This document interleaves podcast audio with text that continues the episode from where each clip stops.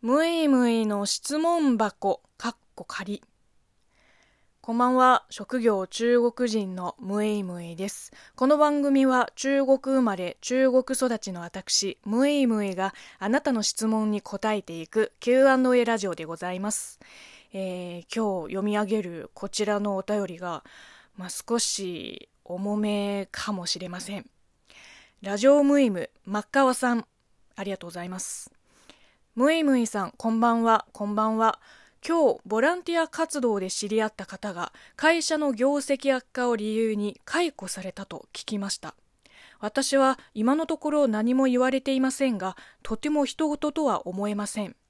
中学受験を控えたお子さんがいる家庭の主です。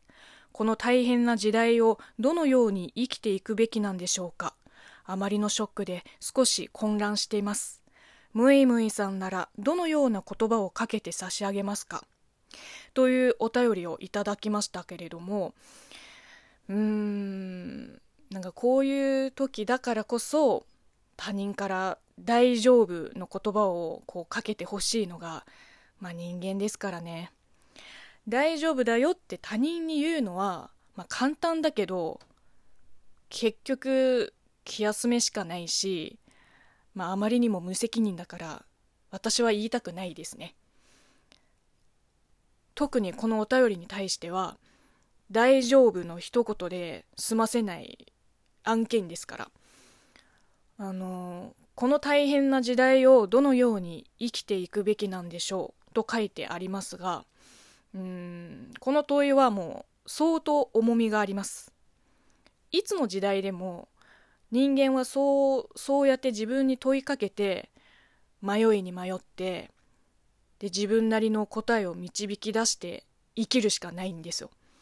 どう生きていくべきなのかそれはそれぞれの個人が自分で考えなきゃいけない課題であって仮に私の答えの一つを教えてもあなたの答えにはなりませんただ今このご時世もう本当に明日どうなるかわからないから混乱するのはわかります。わかるけど一旦落ち着きましょう。冷静になればわかると思いますがあの真っ川さんが今心配しているのは、まあ、景気の悪いこの状況でいつ解雇されるかわからない。ご家庭もあるし受験を控えているお子さんもいらっしゃる。仕事までなくなってしまうとまあ、さらに困ると。確かに大変な状況ではあります。しかししかしですよ。もっと大変な状況下にいる人だってたくさんいます。それこそ最前線で戦っている医療従事者の方々コロナで亡くなった人々。本当もうまだ命があるだけでも十分幸せじゃん。だってもうこの世にいない人からすればどう生きたらいいのかってそののもう贅沢な悩みですよ。まあすごいおばあちゃんみたいなことを言うと命あってのものだね。生きることについて悩めるのはもはや一種の幸せとでも言えます。でこっからまたちょっと厳しいことを言います。失業ぐらいそんなに大ごとですかね。私この31年の人生で56回ぐらいは失業してますよ。まあ自分から辞めさせてもらいますわも含めて結構ねあの仕事を辞めてきてるから。仕事なくなったらまた探せば。まあもちろんご家庭を持っている真っ川さんとまあ、当時まだ20代だった私の置かれた状況は全然違うから、まあ、比べちゃいけないと思うけどあのもしもの話私が今、えー、働いている会社に解雇されたとします。まず、まあ、みんな一応収入はなくなりますよね。でもそれだけじゃないの。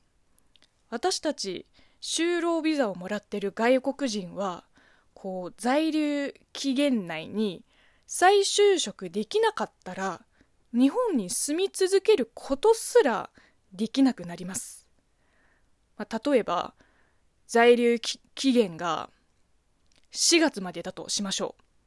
で1月に失業した場合4月まで再就職できればセーフ。できなかったらもうお国に帰るしかない。これ割と切実な問題です。うん。で何が言いたいかというと大変なのはみんな同じです。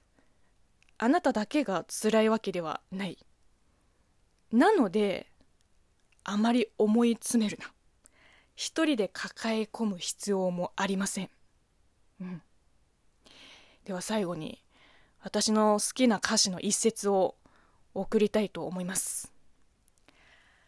悩むより GO というわけで、えー、今日は少しだけ重い話題でしたが、えー、こんな風にムイムイに聞きたいことがあれば、ぜひお便りを送ってください。応援ギフトもお待ちしております。では、また明日お会いしましょう。バイバイ。